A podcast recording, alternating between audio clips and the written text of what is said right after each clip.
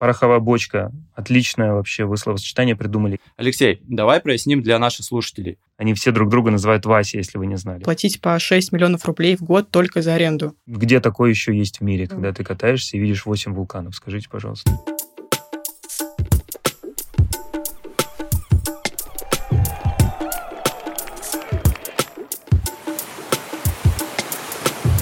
Всем привет! В эфире Серфелла, первая российская СМИ о серфинге, субкультуре, индустрии и людях на волне. Мы Даша и Егор, ведущие подкаста и райтеры телеграм-канала Серфеллы, в котором ежедневно рассказываем о важных событиях, которые уже сейчас меняют мир отечественного и глобального серфинга.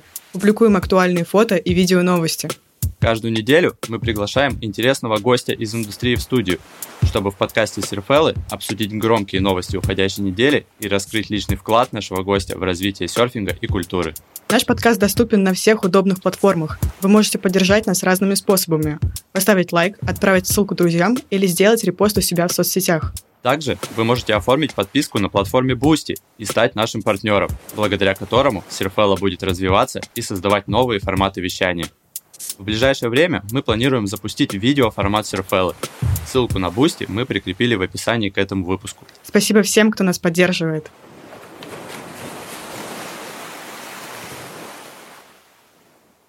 В эфире юбилейный, десятый выпуск первого сезона подкаста Серфелла, и мы рады приветствовать наших слушателей. Сегодня у нас в гостях Алексей Лещев, серфер, основатель серф-лагерей на Камчатке, Quicksilver и Locals.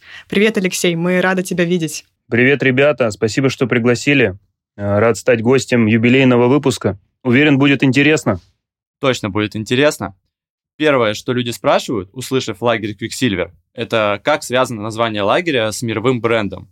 Алексей, давай проясним для наших слушателей. Ты работал в магазине Quicksilver на Камчатке, и первые гидрокостюмы, и доски для школы магазин предоставил тебе со скидкой, как сотруднику. Сейчас, спустя несколько лет, имеет ли магазин отношение к лагерю, или флаги бренда — это своего рода дань уважения камчатскому серфшопу? Да, я действительно работал в магазине Quicksilver, но серф-школа Quicksilver появилась не в результате инициативы магазина или бренда. Этот проект сделали два человека. Один из них — это Тарас Шарыга, Э, кстати, совсем недавно у него был день рождения. Пользуясь случаем, Тарас, поздравляю э, с прошедшим, если ты слушаешь этот подкаст. Э, а второй человек это был я. На тот момент у меня была только мечта, а Тарас как раз-таки обладал всеми необходимыми ресурсами для того, чтобы дать старт, дать жизнь этому проекту. И в том числе Тарас очень плотно взаимодействовал с российским представителем мирового бренда Quicksilver – и договорился с ними, что они возьмут на себя информационную, маркетинговую поддержку и в том числе будут предоставлять скидки на оборудование.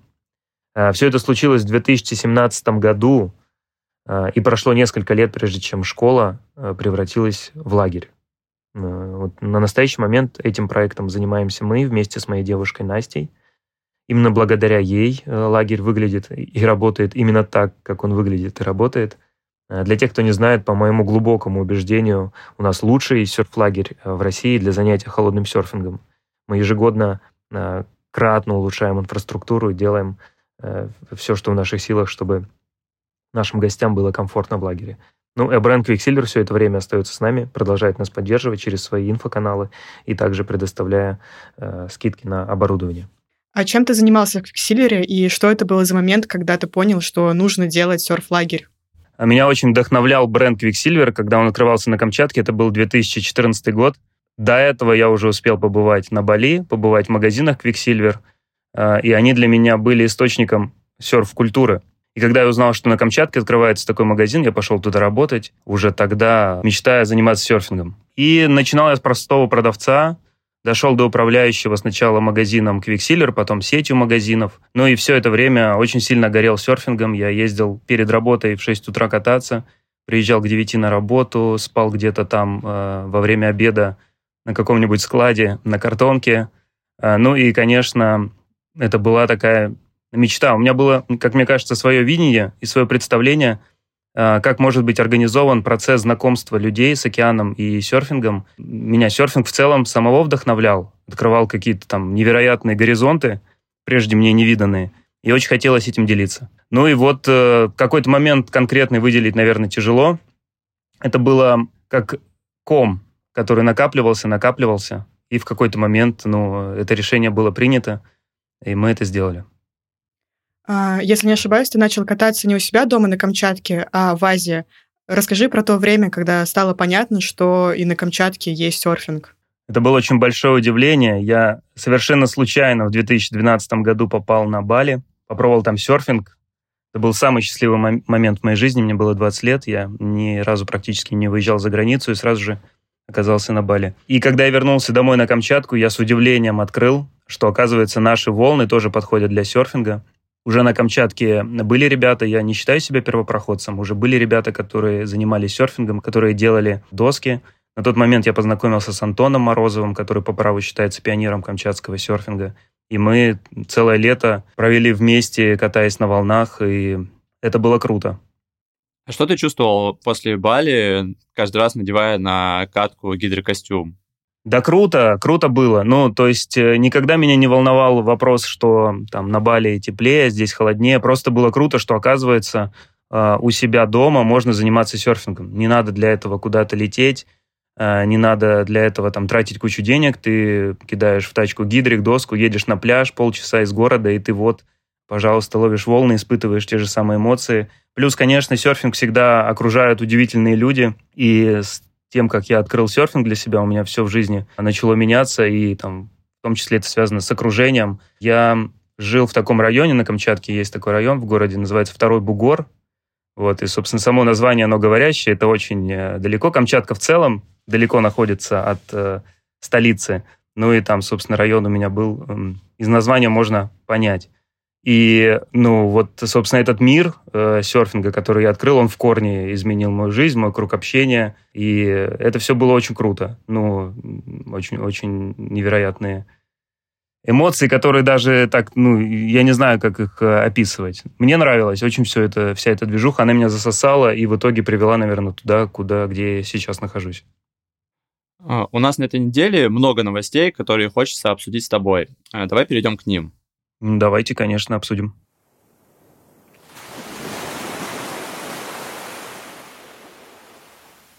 На австралийском пляже Gold Coast расставили знаки с перечнем правил серф-этикета. На доске разместили негласные золотые правила. Не дропай, не снейкай, выбирай подходящий под твой уровень спот и доску, носи лишь, контролируй свою доску и общайся. На Камчатке в серф-школах перед уроками много времени уделяется правилам безопасности. И кажется, локализма или несчастных случаев на Халактырском пляже просто не существует. Как думаешь, нужны ли такие знаки на огромном Халактырском пляже, где, кажется, и так хватит места всем? Смотрите, сейчас на Халактырском пляже на равном удалении друг от друга находятся четыре серф-школы. И действительно, э, это позволяет максимально безопасно проводить уроки, где, в общем-то, практически нет конкуренции за волны и э, позволяет очень безопасно организовать весь этот процесс. Мы очень надеемся, что так и останется на Халактырском пляже впредь, и что для серфинга будет достаточно места. В любом случае, любые э, дополнительные э, знаки с перечнем правил не будут лишними. Это можно и сделать симпатично. Ну и, конечно, с развитием популярности серфинга приходит очень много людей, которые хотят попробовать сами, не хотят обращаться к профессионалам серф-школы. Это тоже как бы нормально в целом для любого э, вида активности. Поэтому лишние правила никогда не помешают. На прошлой неделе мы собрали подборку самых локализованных спотов в Европе. Первый на очереди спот Мундака в стране Басков. Эта левая волна образуется в устье реки только пару месяцев в году в холодные зимы и работает максимум в течение пару часов. Спот находится практически в городе, потому и желающих немало, а локалы яростно защищают право находиться там. Далее идет Эль Кимао в Лансароте на Канарах с грозными бодибордистами, которые выгоняют из воды неугомонных новичков. А потом Франция со своим знаменитым локализмом, где угрозы, драки и проколотые шины – это классика. Последним стоит упомянуть Супертюб с Португалии, но тут скорее речь про уровень. Все-таки остановка Championship Tour. Алексей, в этом году ты был в Европе и впервые покатался во Франции. Чувствовалась ли какая-то агрессия или напряженная обстановка на споте? Спасибо, что вы так внимательно следите за моими перемещениями. В этом году я действительно был в Европе, это было в первый раз в моей жизни. А, и я действительно был на всех этих спотах, а, про которые вы здесь указали, и Мундака, и Элькимао. Не на всех спотах мне удалось покататься. Я катался на споте Сан-Себастьян последний раз – и покатался в Эрисейре в Португалии. Никакого локализма я там не почувствовал. Скажу, что Европа для меня показалась достаточно дружелюбной. Вот смотрите, здесь важно уточнить, что в 2013 году я был на Лансероте. Я не помню точно, какой это был спот, но грозные бодибордисты меня тогда очень сильно доставали. Во-первых, они берут заранее все волны, во-вторых, они просто очень очень агрессивно. Я был тогда новичком, сделал какой-то нелепый эскимо-ролл э, на очень короткой доске, и они меня выгоняли очень яростно, типа, уходи с этого спота, ты явно новичок, здесь нечего тебе делать. Каково это после Камчатки кататься в месте, где серф-индустрия существует десятилетиями? Куча серф-шопов, и город стоит прямо на пляже. В 2012 году я попробовал серфинг на Бали первый раз, э, или на Бали, и 6 лет провел на Камчатке.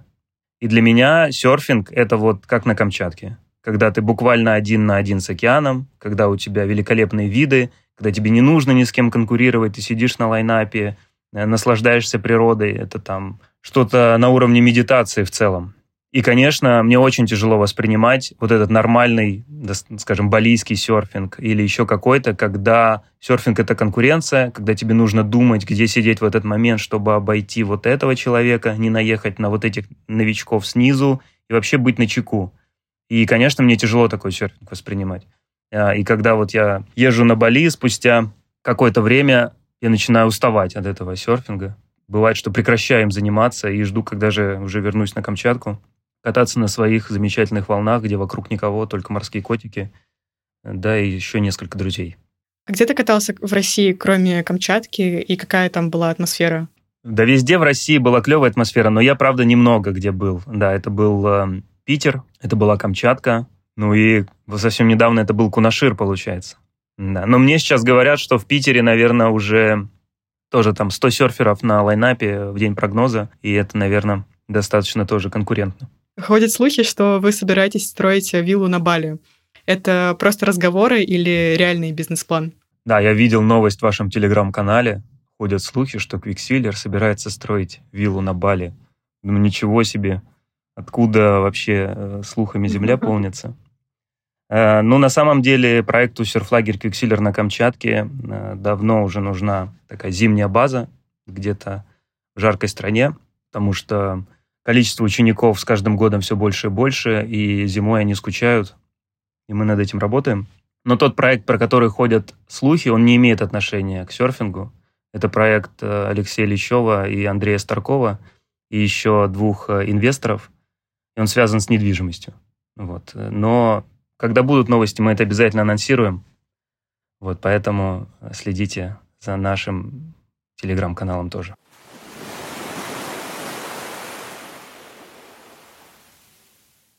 С 8 по 19 октября в Калининградской области пройдет чемпионат России в дисциплине лонгборд. В прошлом году ты участвовал в чемпионате на Камчатке. Поедешь в этом году в Калининград? Нет, не поеду в Калининград. Для того, чтобы участвовать в соревнованиях, нужно к этому подходить э, системно, организованно, нужно заниматься и готовиться к соревнованиям. А уж так у меня сложилось, что когда у нас там сейчас начинается время на Камчатке, когда я могу там этот процесс, казалось бы, организовать и тренироваться. Я физически не могу это сделать, потому что занимаюсь тем, чтобы гости, которые приезжали к нам в лагерь, были счастливыми, чтобы все работало, чтобы все процессы были организованы.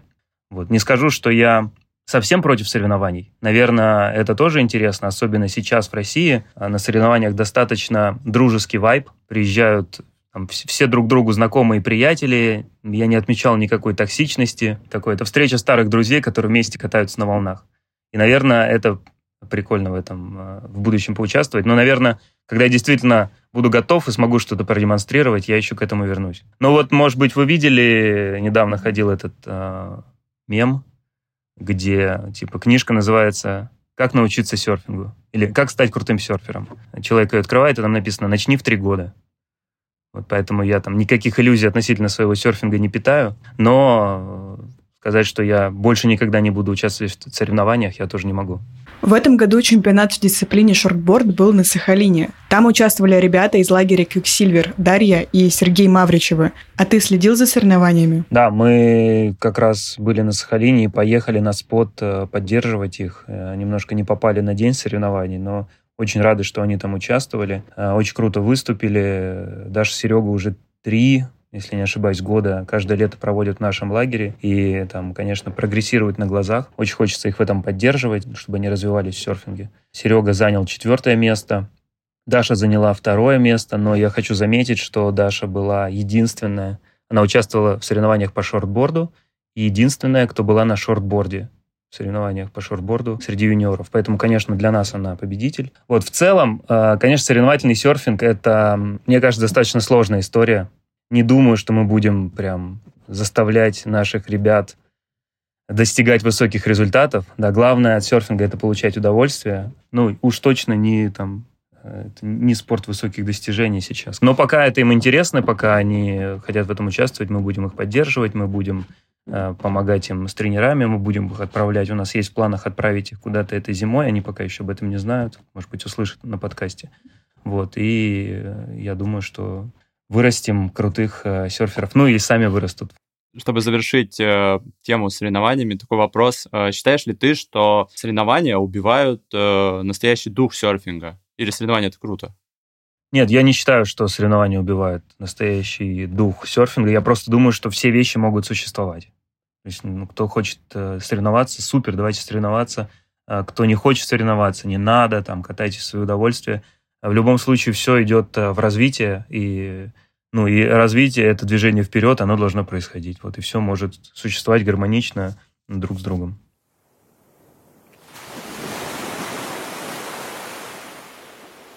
Перейдем к новостям из Бразилии. Трехкратный чемпион WSL и двухкратный чемпион панамериканских игр ISA Фил Райзман высказался о пренебрежительном отношении лиги к серфингу на длинных досках.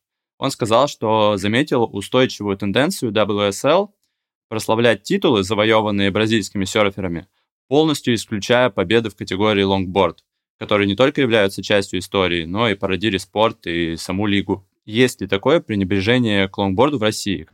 Ох, а, я считаю, что в России серфинг как спорт, ну, совсем младенец еще. И все эти проблемы, которые есть у Бразилии или у других стран, нас только ждут впереди. Никакого пренебрежения я не вижу.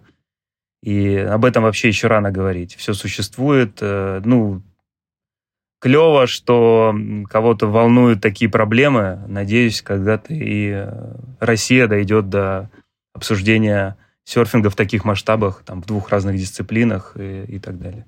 Вот, конечно, в России ничего подобного я не замечаю. Может быть, я не так глубоко погружен в этот процесс, но в целом, э, там, э, что касается лонгборда, наверное, он более актуален в России, потому что им более стабильно можно заниматься. Да? Для шортборда все-таки нужно там, на каждом споте дождаться прогноз, а лонгборд, он практически, ну, на Камчатке он точно доступен ежедневно, и можно в нем развиваться ежедневно. Вот. И, наверное, я думаю, что он, наоборот, будет выходить а, куда-то на первые, ну, в авангарде а, развития серфинга в России.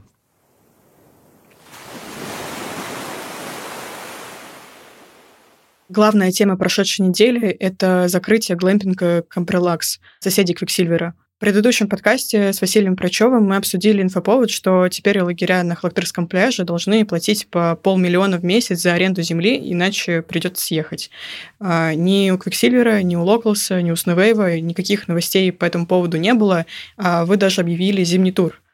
Реально ли лагерю, который зарабатывает э, несколько месяцев в году и выстраивает коммуникацию полностью самостоятельно, платить по 6 миллионов рублей в год только за аренду? Ну, это очень серьезная, сложная тема. Отвечая прямо на ваш вопрос, нет. Я считаю, это нереально.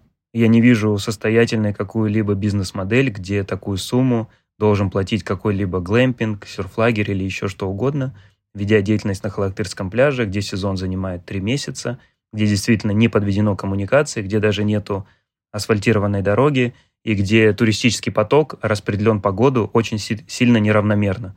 Как вы заметили в своем вопросе, действительно, три месяца у нас активных, остальные очень пассивны. И даже те лагеря, которые работают в зимний период, ну, зима, она несопоставима. Можно взять просто статистику посещения туристов зимой и летом на Камчатке, и уже из этого будет понятно, что там э, несравнимая история. Другой момент, что это пока не окончательное решение, и на настоящий момент ведется, ведутся переговоры.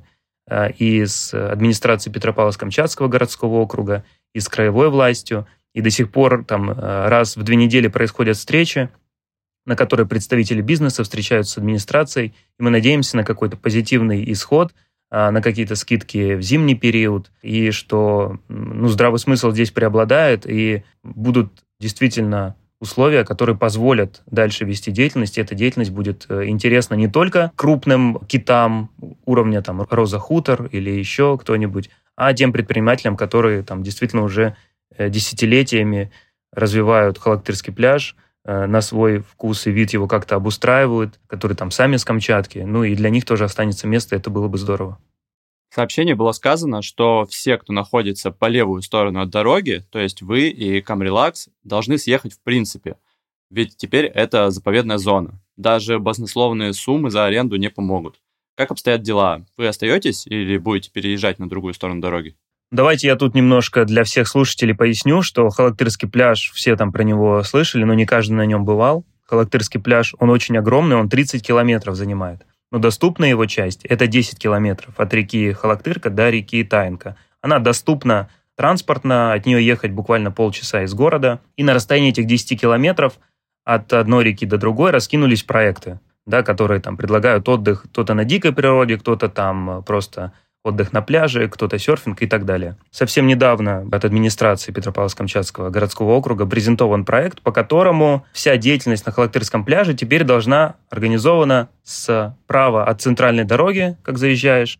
Эта территория совсем небольшая, она занимает всего лишь километр вдоль пляжной линии, и, соответственно, всех необходимо разместить там. Мы поделились уже своим мнением и с администрацией Петропавловск-Камчатского городского округа, и непосредственно с губернатором, э, с краевой властью, потому что кажется, что у этого решения есть некоторые минусы. И мы надеемся, что нас услышат. И, наверное, пользуясь случаем, я бы хотел обратить внимание там, серф общественности, потому что если этот проект будет реализован, то получится, что серфингом можно будет заниматься только на одном километре вдоль пляжной линии. Меня это немножко пугает, потому что, как кажется, это оттолкнет любителей дикого отдыха на Халактерском пляже. Это создаст беспрецедентную конкуренцию на пустых камчатских спотах, они не станут больше пустыми.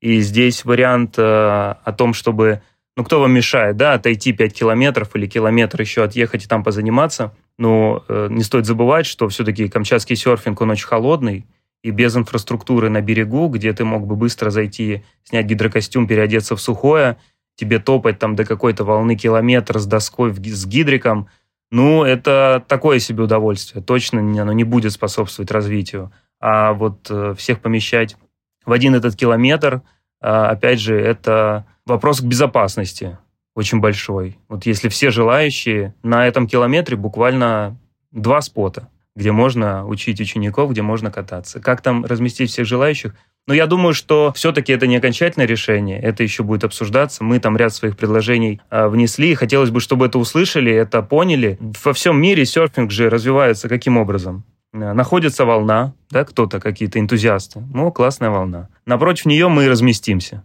И вот, в общем, напротив этой волны строится потом в итоге какой-то лагерь, строится э, школа и так далее. Даже бывают заповедные места, где э, волна находится в заповедном месте, и все равно там располагается лагерь для того, чтобы серферы могли кататься на этой волне. Пока у нас динамика хорошая, мы связались с представителями э, в краевой, э, ну, краевой власти. Как мне кажется, нас услышали. Вот сейчас идет переговоры, и надеюсь, что понятно, что там разные могут быть интересы, но это будет услышано. Известно, что решение таким образом обезопасить пляж э, пошло от каких-то экспертов из Новосибирска. Кто это и какая у них экспертность относительно дикого пляжа на Камчатке, не особо понятно.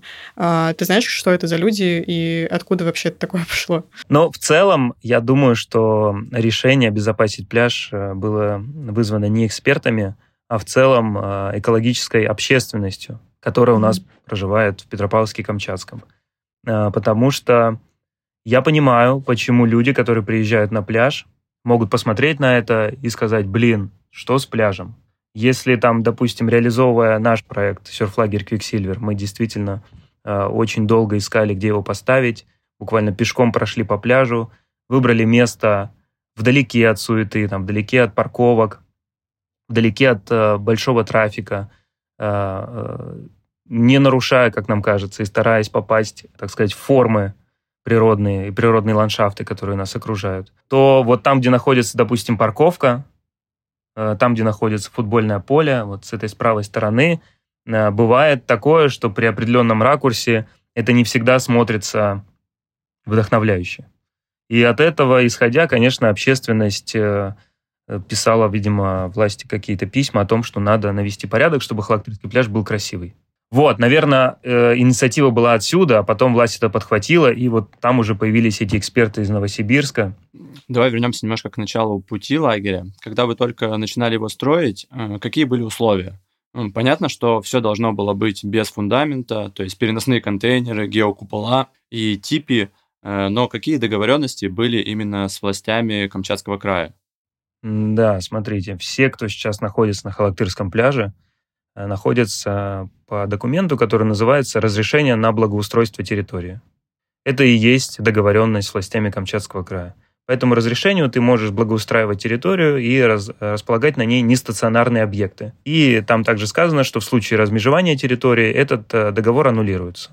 Собственно, поэтому никакого фундамента для того, чтобы привлекал пляж э, действительно большие инвестиции и действительно делать какие-то современные по-настоящему современные да, условия размещения, ну, это все каждый предприниматель делал на свой риск, потому что это все могло в любой момент э, закончиться.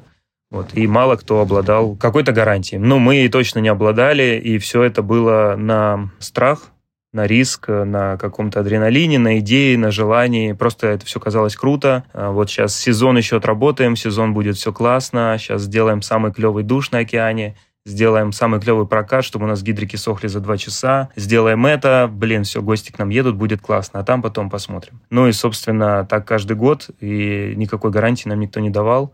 И то, что, конечно, сейчас происходит, да, это сильно беспокоит, сильно волнует. Надеюсь, что в итоге, в результате всех этих переговоров, э, наконец-таки появятся э, гарантии, и мы будем понимать, что можно дальше вести деятельность, и будем еще больше вкладываться э, и больше развивать. Вот, например, нововведение этого года у нас в серф-лагере это подогреваемые сидушки в туалетах. Все просто в восторге от этого, да. Может быть, для большой земли это банальные вещи, и даже смешно звучит, но когда ты на Халактырском пляже ощущаешь э, это самым своим, э, как сказать, уязвимым местом, это, конечно, Потрясающе. Э, восхищает людей. На самом деле, вот что Халактырку снесут, слухи ходят не первый год. Каково это постоянно жить и строить бизнес на пороховой бочке? Ну, я тут скажу вот так, пожалуй, что э, в каждом деле, которым ты занимаешься, есть какая-то степень риска. И обычно, чем э, риск выше, тем выше и вознаграждение. Вот. И, конечно, э, то, что мы здесь создали, несмотря на эти огромные риски, это невероятная счастья. Мы живем тут э, в каком-то раю, и даже иногда удивляешься, что такое может быть вот здесь вот у нас, где мы, собственно, живем всю жизнь. А у нас здесь... Э, и самое, наверное, классное в этом во всем, это то, какие люди э, к нам приезжают и работать, и для волонтерской деятельности, и какие гости к нам приезжают. И все это создает невероятно дружескую атмосферу, создает очень классный вот этот серферский вайб – где ты каждый день серфишь, там очень классно проводишь время, тебя окружают твои единомышленники. Э, ну, я не скажу, что это было просто. Это не так, конечно. И очень много волнуешься, очень много переживаешь, особенно в начале сезона. Э, очень много вкладываешь денег, и непонятно, там, это все как-то оправдается, и когда это все оправдается. Но я думаю, что... Ну, я нисколько не жалею, даже если вдруг мы не найдем там взаимопонимания, и нам скажут, что извините, да, эм, все, что вы здесь сделали за эти 7 лет, вам нужно оставить, разобрать, куда-то переехать, у нас другие планы, да, потому что в любом случае там э, возможно все. Э, я лишь скажу спасибо за эти годы, что они были, и за тот опыт, который удалось здесь испытать. Вот, э, ну, риск 100%, пороховая бочка, отличное вообще вы словосочетание придумали, именно так и есть. Э, но вознаграждение в этом количестве невероятных знакомств, в этих людях, которые здесь э, приезжают, в этой атмосфере, ну, оно точно все того стоит.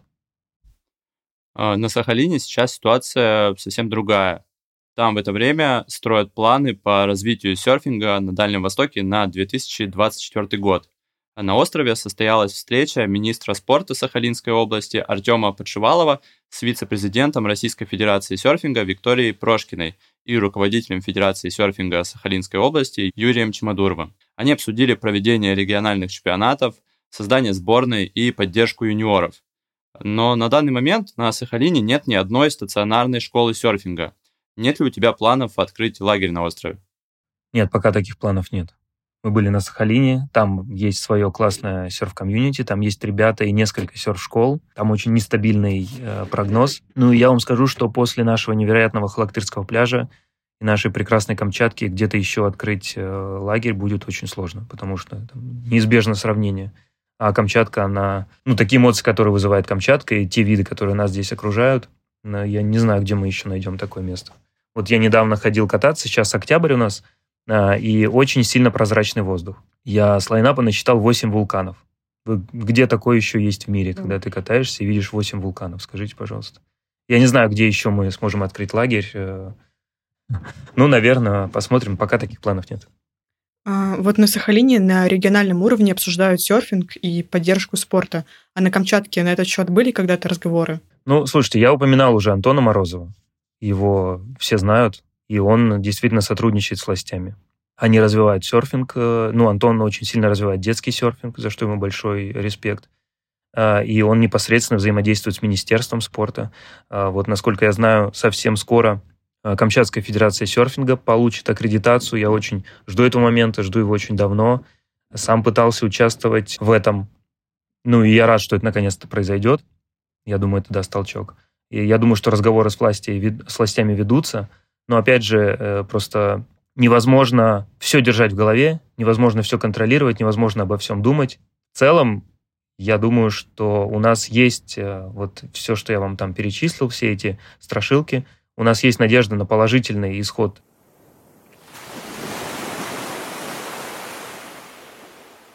Еще одна не менее шокирующая новость. В августе с атомной станции Фукусима начали сброс воды в океан, после чего в Японии и странах-соседях прошли неоднократные протесты.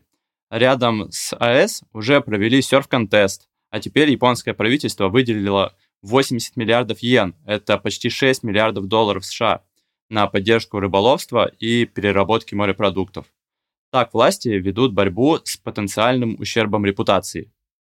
Японский специалист по здравоохранению и радиации Шуничи Ямашита объяснил, что люди страдают от радиофобии, добавив, мы знаем из Чернобыля, что продолжительность жизни эвакуированных снизилась с 65 до 58 лет не из-за рака, а из-за депрессии, алкоголизма и самоубийств.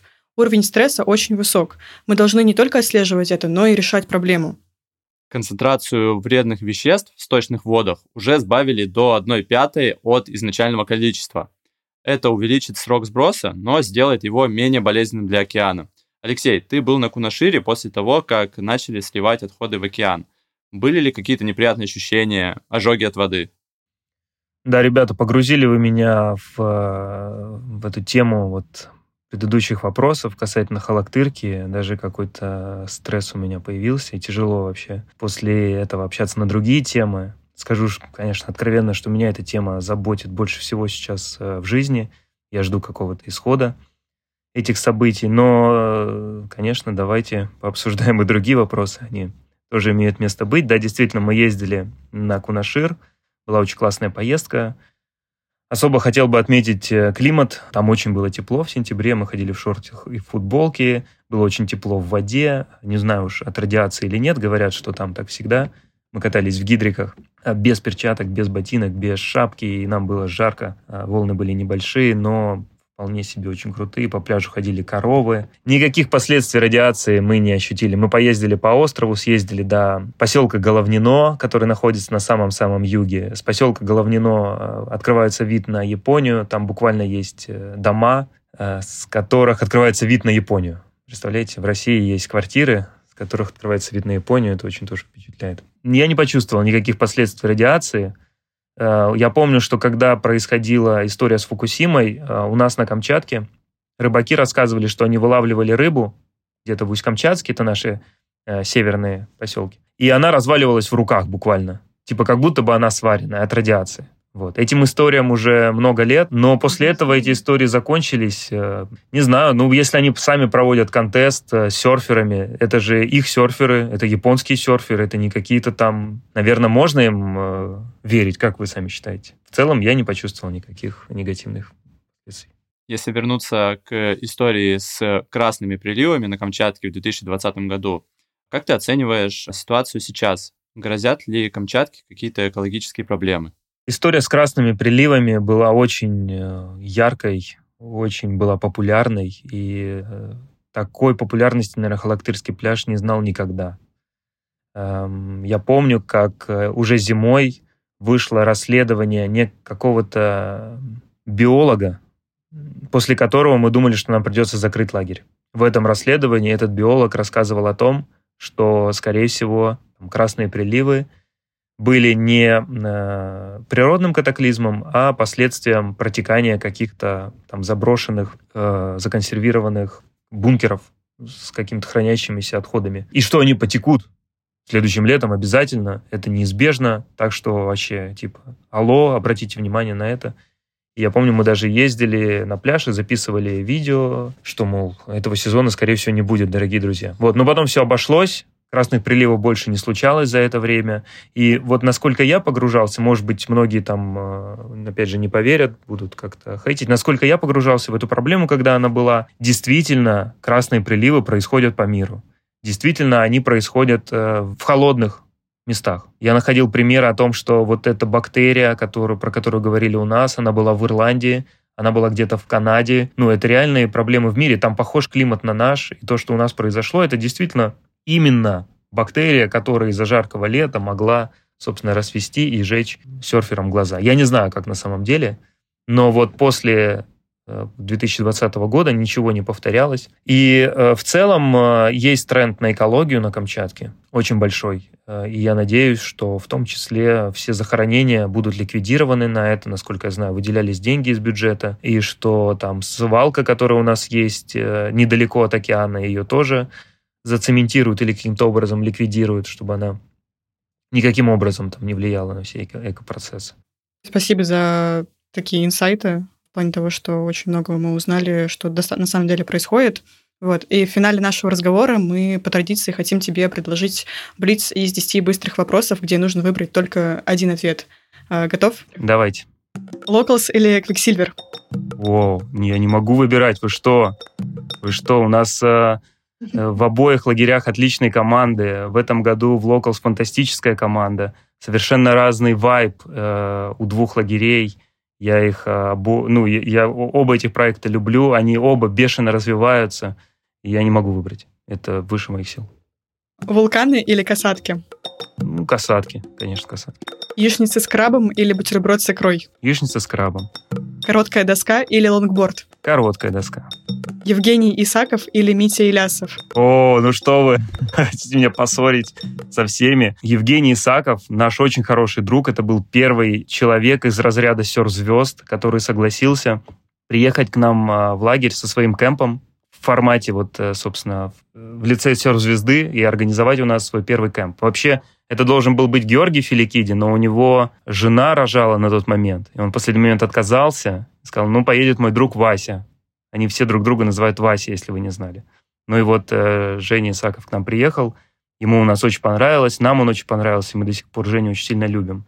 А Дмитрий Илясов, это тоже наш большой, наш большой друг, который тоже несколько лет привозил нам кемпы, и мы с ним очень хорошо дружим. Выбрать кого-то из них я просто не могу. К обоим очень хорошо отношусь, обоих уважаю. Жду их на Камчатке. В этом году Дмитрий Илясов должен был к нам приезжать, что-то у него не срослось. Евгений Исакова я поздравляю с его вторым местом на Сахалине. Желаю ему удачи у себя на родине в Калининграде. И всем большой привет. Серф-лагерь или серф-трип? Серф-лагерь Quiksilver на Камчатке. Прибой или путь за мечтой? А, к своему стыду хочу сказать, что я до сих пор не посмотрел вторую часть, э, поэтому не могу выбрать. «Путь за мечтой» звучит лучше, если вот выбирать не из фильмов, а из фраз. Друзья или серфинг? Ну вы что? Это, это серфинг с друзьями. Да, я думаю, что здесь ответ очевиден. Рассветы на Халактырке или закаты на Бали? Рассветы на Халактырке. И почти каждому гостю мы задаем этот вопрос, и тебя тоже спросим. Успех или признание? Наверное, признание. Наверное, признание, потому что в первую очередь все, э, ну, мы социальные все животные, так говорят. И без социальных связей мы себя не, не ощущаем полноценно.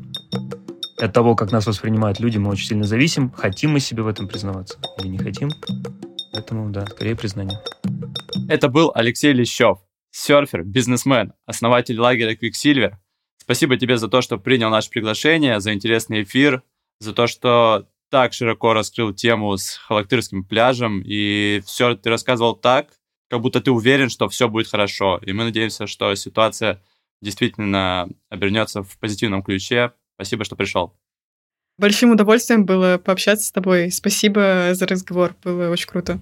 Да, ребят, я надеюсь, получится интересный выпуск. Всем передаю большой привет. Передаю привет Георгию Филикиде, если он слушает этот подкаст. И всем, кто был у нас, хочет побывать, будет. В общем, ребята, увидимся. Всем пока.